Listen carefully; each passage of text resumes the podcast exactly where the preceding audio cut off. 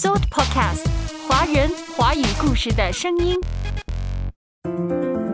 书展就好像是给不同的生命展示出来，让更多的人可以体会到不同的生命在书里面能够生命的撞击。今年书展，天道书楼推出了很多亮点书。对，最近我们的选了一些，我们就称它是大师的系列。阅读开阔视野，豁达心胸。阅读寻到来处，明白归途。在阅读中看见不一样的世界，遇到更美好的自己。林可辉阅读世界。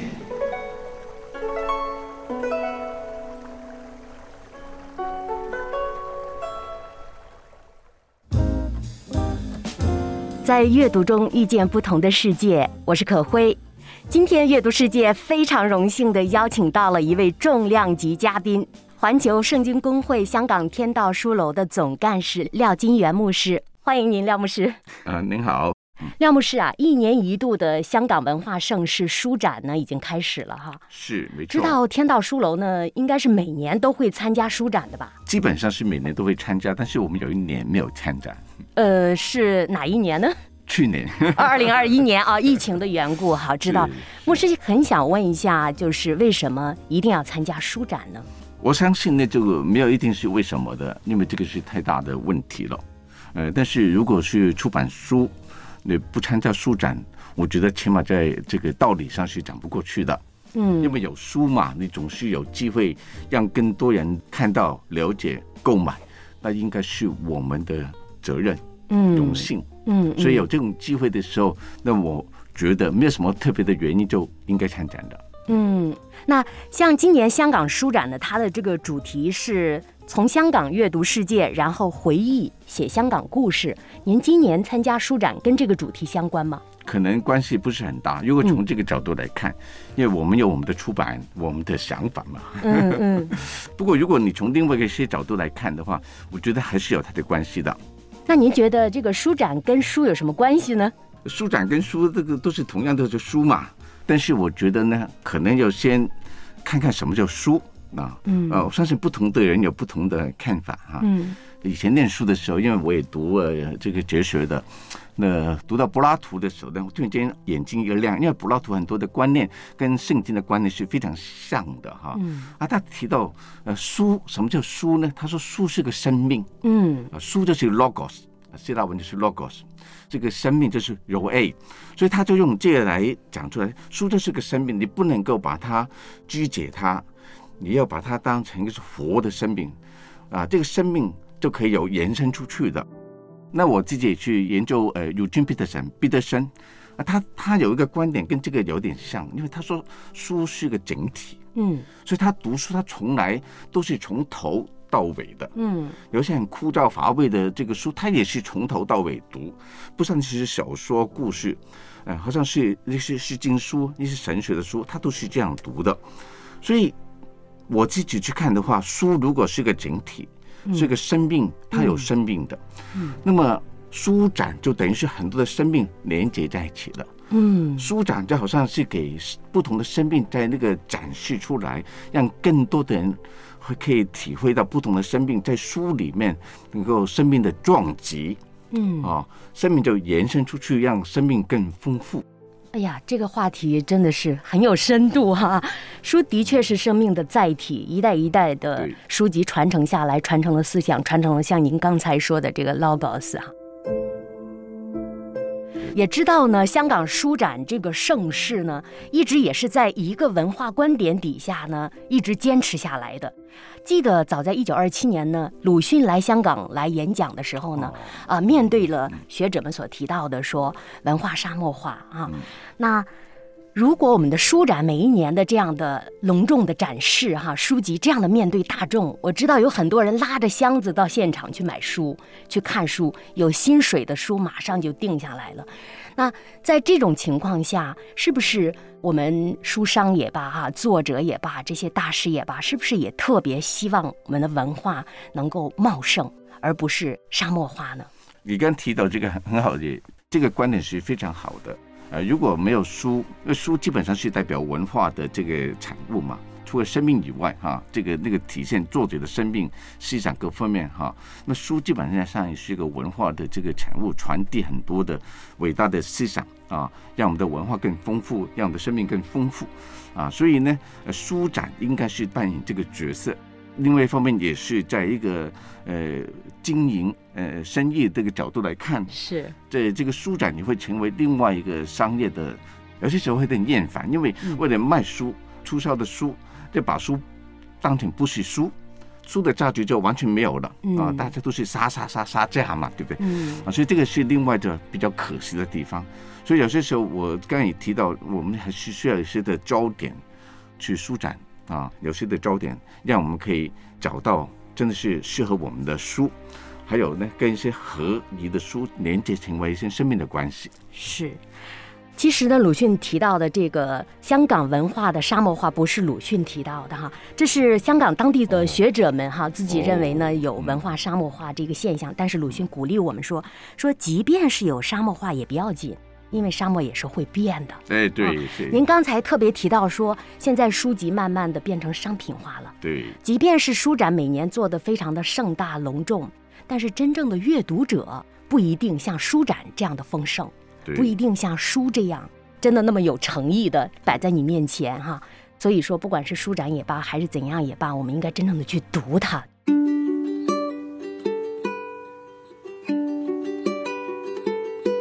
那廖牧师啊，今年书展到底有多少我们基督宗教类的这个出版社参加呀？对对，我我这个是没有很呃很确定的一个数字。不过很比较可惜的是，我们现在比较少了啊，萎缩了啊。我看是不是有有二十几家左右吧？哈，嗯，跟几年前的比较是相当不一样啊，这也是非常可惜的地方。那么就好像说，我们以前会有一个呃小的演讲的舞台啊，所以在那时候可以有不同的出版社，嗯可以介绍他的书籍，或者是一些跟呃书有关系的产品跟活动。啊！但是现在因为我们的场地缩小了，所以那个活动也不能办成功。那么有一些的书店就因为成本的问题呢，就没有参加啊。嗯。举个例子的哈，呃，像天主教方也没有了，这也是那个比较可惜的地方。牧师啊，特别给我们介绍一下天道吧，因为有的人呢对天道书楼还是不了解的。对。甚至有的人会把天道书楼跟基道书楼、宣道书楼弄混哈。如果把天道书楼跟基道书楼跟呃宣道书楼弄混了，我觉得还不错。有人把我们天道书楼变成这个一贯道的大本营呢，也也有人这种认为，因为讲天道嘛。嗯。所以中国人讲天道的时候，那些民间宗教也会讲天道啊。所以呢，这个也是我收到一些电话、一些查询的时候，就会这种情况。那么天道书楼呢，其实是在一九七六年正式成立的，啊，但是为什么会有天道书楼呢？啊，我们的这个创办人他原先没有想过的，他只有一个心愿，因为他那时候在福音工作、派圣经、不同的这个文字布道的工作，嗯，但是他有一个心愿，就是在七零年，一九七零年前后，就是希望，呃，重新翻译圣经啊，待会我们可以再谈这个问题。是。呃，所以在一九七二年就成立了中文圣经翻译委员会啊，主为圣经。那么很快四四年以后，一九七六年新约就完成了，嗯，就可以出版了。但是在那个时候找不到人，呃，出版社会出版，不愿意出版，嗯，所以在这种情况底下，就成立了天道书楼。就发行、推广、鼓励读经，呃，甚至再出版一些的呃灵收、研经、查经等等的这个书籍。后来就天道书楼了，嗯，啊，那所以那时候圣经翻译好，就找天道书楼出版。那么天道书楼那个时候呢，就呃荣牧师非常有眼光，他就是透过那文字工作，自古以来都是亏钱的，嗯，呃。圣经更亏，这个翻译各种的费用都非常庞大，那么不可能一本圣经的售价能够 cover 它的这个成本，所以，所以就要靠卖一些礼品啊，呃，纸类啊，来支持。所以，呃，天道书楼开始的时候，就以一个商业的运作的模式，啊，用礼品、举品类的产品呢，来支持文字施工、文字的侍奉。其他的书店，呃，实体书店已经也结业了，嗯，因为我们在外面没有一个实体书店呢，是我们自购的物业，所以呃，租金太贵了，还有很多的营运成本太高了，是，所以只能够放放下来。那么，如果是天道书老旦就是以这个解经呢。神学了，嗯，呃，灵修了，灵修了，福音啦，一些生活了，啊，传福音呢，这些的是主要的呃书籍类型了。嗯，所以说在主要做出版施工和书籍施工的同时呢，当然也要做一些这个经济的经营哈，这个是现实问题哈。我记得天道书楼有一个非常鲜明的标志。就是天道的标志，是一本敞开的圣经，对吧？呃，敞开的书，圣经，你可以敞开的圣经，嗯，书人还是圣经，我也不确定哦。啊，我要去问一下那个，问一下那个设计师，他还在哈。嗯，我记得我走进去，印象最深的就是一本敞开的书，我我们就会设想到哈，因为十字架的旁边这就是圣经，就马上感觉到天道的这个宗旨。我也查看了您的网站哈，特别写到这本书是什么意思呢？是让神的话语全面打开，靠主恩发展多元化的侍奉。哇，太好了，你特别棒，对不对？找出来。所以很遗憾的是，我们现在实体书店呢，可能真的关闭了哈，真的。但是这些思想、这些使命永远不会关，永远在天道书楼人们的心中，也在进过天道书楼的人的心中。是的。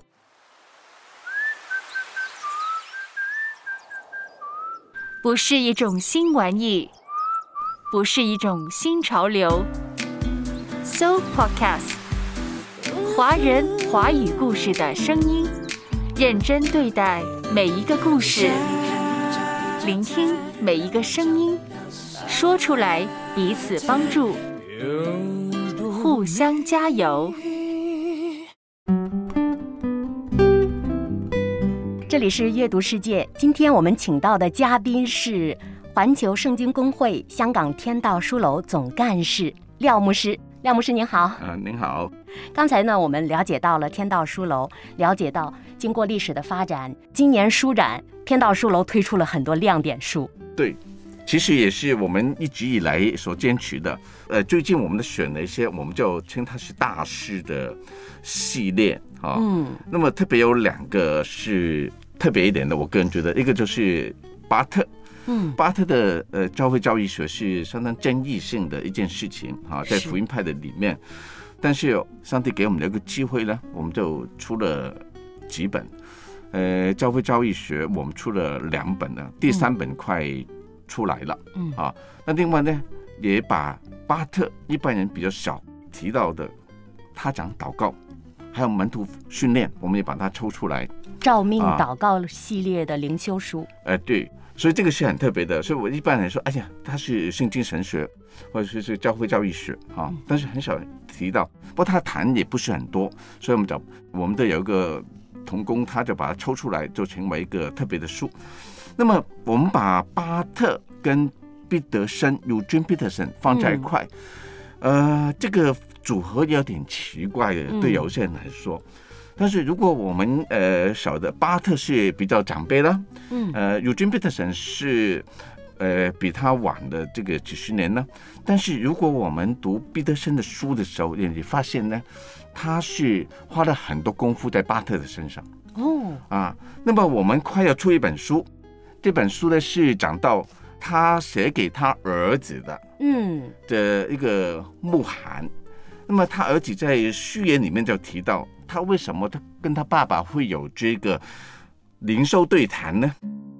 原来他在小的时候有这个机会看到他爸爸在读巴特，然后呢，他就问他爸爸：“哎，有没有些我想跟你谈一谈？”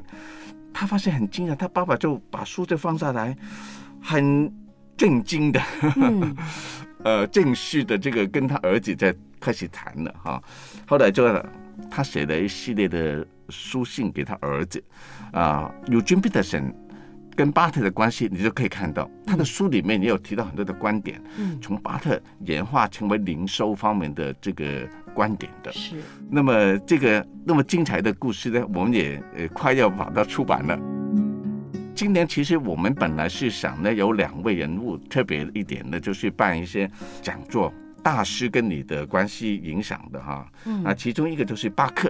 巴克。呃，另外一个就是毕德森。巴克的什么书？巴克有一本书呢是传记，嗯，因为他两年前就回来天家，我们就收到有一个呃书想把它出版，其实我们已经处理的差不多了，只是来不及出版，有点可惜，所以我们在大师的聚会也把它列得上去。这些都是二十世纪的神学巨匠或者是灵修大师哈。对，所以呃，再讲两句，巴特跟毕德森啊。那么他们的关系其实那么密切，我那个时候也不是很清楚的，后来才发现。所以我们的这个同工就把它放在一块儿。那么另外呢，其实还有另外一个人，呃，可能我对我们来说也不是很了解的，叫 Carl Heavy。不过 Carl Heavy，我们的对他的卡尔亨利哈，对我们他的书不是很多，我们也是有一本。这个人呢，在神学界里面呢，有人说他是。英语界的巴特，嗯，啊，那么他是福音派的一个很有名的这个神学家，在呃大概是四十五十年代就开始，一直到二十世纪的这个晚期，他都是非常有影响力的。啊，另外还有一个认识他的人不多，呃，是张立生，呃，我们有他的一本比较详细的传记。呃，忧国忧民的神学思想家张立生。忧国忧民张立生。为什么会把他放进去呢？哈，呃，很多人都不了解他哈。他其实，在大概三零年代就开始有名了。嗯，他曾经做过这个大学教授、大学的校长。嗯，他也做过这个大使。嗯，他也做过那个年代，大概是一九四五年吧。哈，那个时候在呃有个国民大会，他也是成为里面的的议员。嗯，因为他在学术界里面呢，呃，如果我们讲起几个人，牟中山。嗯。像唐君毅、牟中山、唐君毅啊，其实再早一点是熊十力、熊十力、马一福、马一福，这都是我们所谓的儒学的大师、大家呀。其实张立生就是跟他们同时代的，同时代就是同辈的。张立生他是研究佛学的，起初是研究佛学和儒学。对，呃中国人一定是研究儒学的，对不对？那么他在五零年代初始，呃，要去印尼吧，我记得没有错的话，嗯，他就信了耶稣。他整个生命就改变，他就把以前的东西都放下来，来去读神学。嗯，所以他在呃七零年代、八零年代的时候，天道书楼帮他出了一系列的这个系统神学的啊，其中那个是总体变道学，是啊，还有人文主义的批判，这都非常非常有名。所以我把它放在这里的时候呢，我也希望唤起一些人注意他。他的书已经没有实体的了，是，呃，只有电子版。嗯，啊，这个我个人觉得哈，是二十世纪华人神学界里面非常伟大的、重要的一个人物。是的。那这本书其实是他儿子找了一个历史学家把他出版的。这个书名啊，刚刚有提到一个副标题的“忧国忧民”，张立生是呃，这个正式的书名就从唯物、唯法、唯世到唯独基督。嗯，你从这个呃书名呢就晓得他追求的唯物论，第一个世界就是唯物是啊，但是他说唯物不行呢，社会制度要法治啊，嗯，所以他要草拟这个宪法，嗯，参与这个法律的这个改革，但是他觉得这个也不行呢，因为那时候一看。两次世界大战，一九四五年到一九四九年，中国这个乱七八糟，嗯，他就想出家了，嗯，想要出家了，对，好像 这个为是出家才能够解决生命的问题，是想要出路，嗯嗯。但是他后来出去以后发现，认识耶稣，真正解决生命的问题，就是只有信靠耶稣。所以呢，这个书名到最后是唯独基督，他就委身给主了，嗯。我记得乔姆斯基说过他的一句话，特别能够体现他的特点，说在张立生的身上特别体现了知识分子的责任，就是用认识到的真理去救国救民。所以说逃避世界是不可能的，逃避也逃避不了。所以说他渴望从其他的宗教当中呢，去寻找一时的心态的安宁啊，或者是生活的安好啊。但是他觉得呢，这个社会、这个国家急需一帮有责任感的、有能力的知识分子挑起重担。没错，你这个重点抓得很准。张立生本来就是这个救国救民的的那个胸怀哦，所以他办学，这个走法律的路线哈。但是他为什么会走到这个佛教的呃释迦的那个路线，就是因为他觉得人生没希望了。但是这个解决不了问题，回到基督的面前，他就找到他的一生的这个最重要的依靠，还有解决人类问题的出路。我，特别有感触于您刚才说的是，他绝望了。按理说，他的物质也不缺，他的社会地位也很好，这些拥有的东西让他觉得生活仍然没有意义。所以我们觉得，有时候人生最大的悲哀就是发现没有意义，我没有活出应有的价值，我没能够给更多的人带来希望，所以因而绝望了。这种责任感、内心的催促感，让他能够认识到了真理。他高举的就是唯独基督这本书，我们一定要好好的读一读。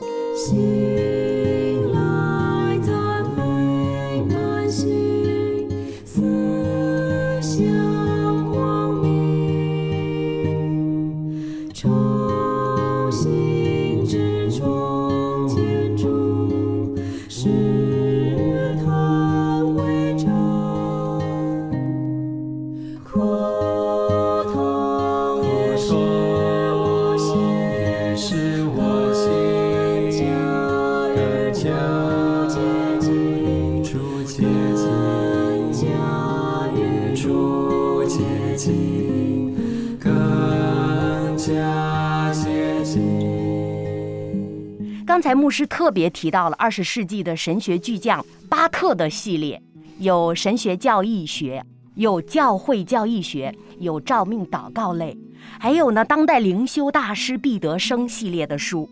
毕德生的书呢，其中有一本叫《回应上帝用诗篇祷告》。对，这个是我翻译的。哎呀，此刻应该有掌声！这本书翻的特别好，我已经阅读了。真的是谢谢您。呃，因为我翻译的时候，为什么会翻？因为我写我的这个博士论文的时候就研究它，那我也用这个书呃出了一个一个文章哈。那么回应上帝是毕德生几十年来灵修的心得，把它写在这本书里面。它是几十年来灵修会用的诗篇祷告。这个是教会从旧约以色列人，呃，到教会的时，他们都是经常用诗篇来祷告的，所以这个是建立灵命里面最核心的部分，它的内功心法。呃，如果把另外一本书，他讲大卫的叫越过高墙啊，他是用的诗篇十八篇的一节圣经形容大卫，这个是讲大卫的生平，他写的非常非常好。他认为大卫是怎么一个人，你一定要看这个他的诗篇。所以在回应上帝这本书里面，他就把为什么大卫那么糟糕的一个人，有些时候我们可以看到他能够成为神合神心意的，因为他的生命的独特不一样，这个生命就反映在诗篇。所以有些时候我会说，回应上帝这本书呃是内功心法，内在的灵，内在的生命的。越过高墙，就是他的外在的生命的展现。嗯，就是我们中国人所说的内圣的功夫。内圣外王。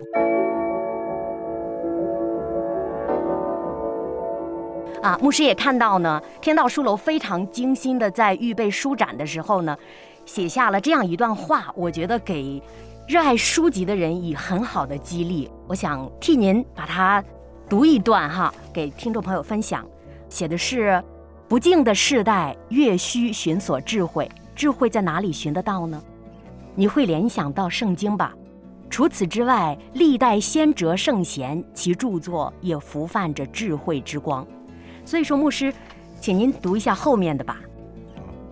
今年书展，我们以大师级的著作、大师级的传记为主题，与大家在书海里面寻。找大师的身影，借着他们的言行，启迪我们在乱世中一同前行。真好，这个就是我们的焦点了。是我们的焦点，就是大师智慧，乱世领航。真希望我们听众朋友能够到书展的现场呢，看一看啊，天道书楼的展示出来的书籍。如果到不了现场也没关系，请记住了，网络随时随地可以查阅。那牧师在疫情之下，不知道天道书楼未来还有什么样的计划？我们特别期待这样有使命感的书楼，它的未来计划如何呢？我们未来的计划，其实我们也不能想太多，因为变化很大。那么我们现在呃，先整理好内部，呃，至于比较长远的方向还有这个发展呢，我们因为有有牵涉到环球圣经公会，还有一些海外的这个呃伙伴，我们需要比较详细的这些来谈。所以我们现在有一些东西要重新再处理，比如说我们最近就呃把我们的网站做在翻新了，是啊，我们把所有的书，呃，我们就追溯以前的。出过的翻译的书也好，或其他的作者的书也好，我们都去把它看看能不能够成为电子书。嗯，这也是一个储存呃放在我们的库里面的。呃，那么实体书成本太高了，呃，电子书如果能够成为弟兄姐妹的帮助，追溯一些的资料的话。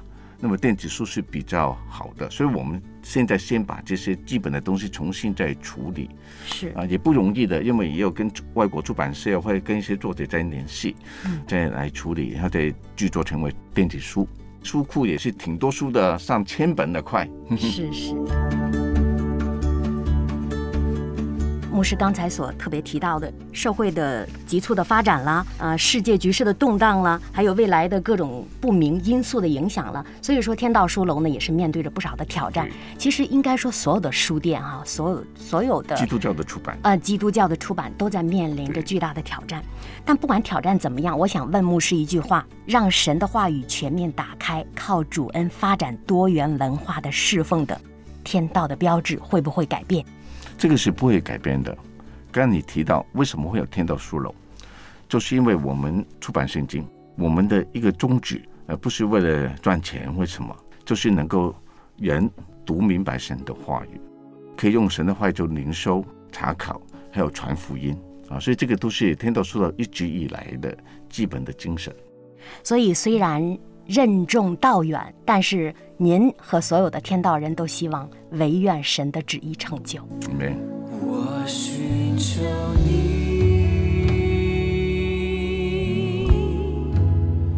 我寻求